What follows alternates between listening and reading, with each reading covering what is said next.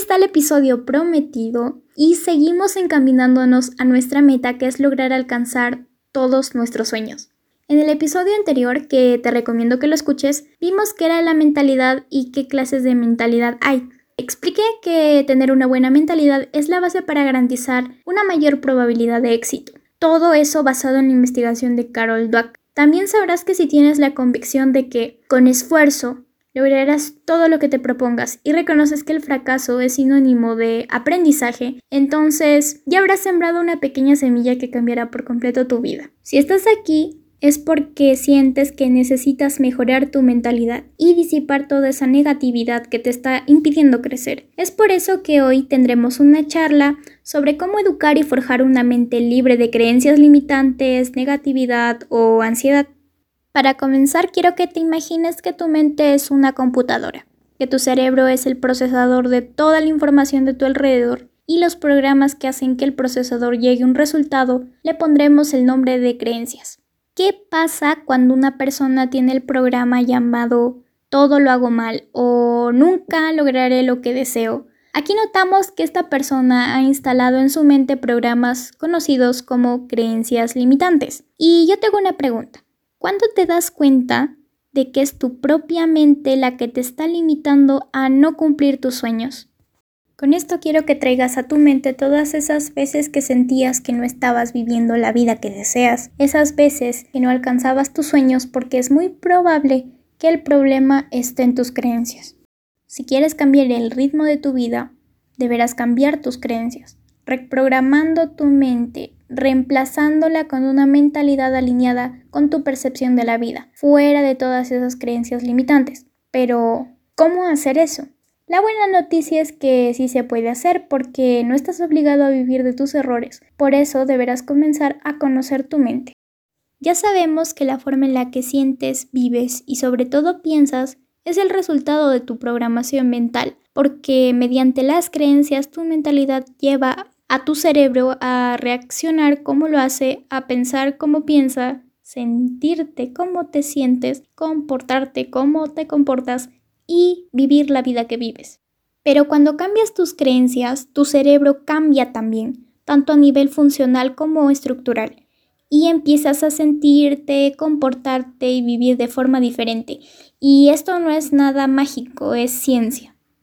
Te enseñaré dos formas científicamente comprobadas de dominar tus procesos de pensamiento, cambiar todas esas creencias inconscientes que te limitan y reprogramar tu mente. El ser humano tiene una mente inconsciente y consciente. Tus creencias, o como lo llamamos programas, ya están instalados en tu mente inconsciente. Pero aunque tus programas mentales están alojados en tu mente inconsciente, para instalarlos tienes que hacerlo desde la mente consciente, enfocando tu atención y repetir conscientemente. Un ejemplo muy claro que te puedo dar es que cuando eras pequeño o pequeña, Debiste prestar muchísima atención a cada paso que dabas, porque recién estabas aprendiendo a caminar. Luego ya con la repetición ahora no tienes que hacer ese gran esfuerzo de enfocar toda tu atención en eso. Esto es igual a tu programación mental, porque es el resultado de la información que más constantemente estás recibiendo. Dale a tu cerebro información nueva, luego repite, repite y repite. Una primera forma de darle información nueva a tu cerebro es a través de los sentidos. Esto es conocido como conocimiento. Leer un libro, ver un video, realizar un taller, tener una experiencia de vida. Y la segunda forma de recibir información eh, son a través de nuestros pensamientos y nuestro autodiálogo. Esto es conocido como la intención. ¿Por qué? Porque nosotros mismos lo generamos. Ya lo tienes, el conocimiento es la información externa y la intención la interna. Y aunque no lo creas, tu cerebro no distingue entre el conocimiento exterior y la intención que creas desde adentro. No conoce la diferencia entre lo que te llega de afuera y lo que generas desde adentro. No distingue tus pensamientos e imaginación de tus experiencias. Para tu cerebro lo que imaginas o piensas es igual de real que tus experiencias vividas. También tienes que saber que cada pensamiento que pasa por tu cabeza transporta información y eso no es nada trivial. ¿Por qué? porque modifica tu red neuronal a tiempo real. Con cada pensamiento, cada neurona aprende a conectarse y genera nuevos circuitos.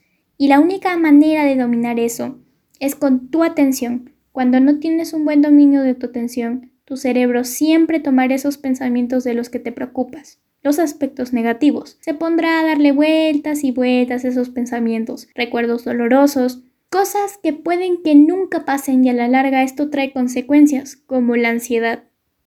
Tu cerebro al consolidar una sinapsis refuerza las conexiones neuronales más frecuentes. Vas a programar un cerebro que esté siempre rastreando amenazas, pero cuando dominas tu proceso de atención sacas a tu mente de ese bucle intencional de negatividad. Luego si sigues este proceso con el tiempo, cambiarás tu mentalidad por completo. Tu mente deja de enfocarse en los aspectos negativos de tu vida y empieza a enfocarse hacia el crecimiento y la posibilidad. Para lograr esto te recomiendo que empieces a aprender de mentores, o sea, personas que te transmitan y enseñen a cómo tener una buena mentalidad. Recuerda que mientras más información recibas de ellos constantemente será mucho mejor para ti. Elige a esas personas adecuadamente. Siempre es bueno escuchar a personas que ya tienen experiencia y no solamente hablan por hablar. Otra forma es por la intención y repetición constante. Y aquí les digo del adelanto del próximo capítulo en donde hablaré del impacto de las afirmaciones positivas en tu vida. Y ya para terminar, recuerda que todo es mental. Es por eso que tú tienes el poder de lograr todo lo que te propongas. Hasta luego, te mando un cálido abrazo.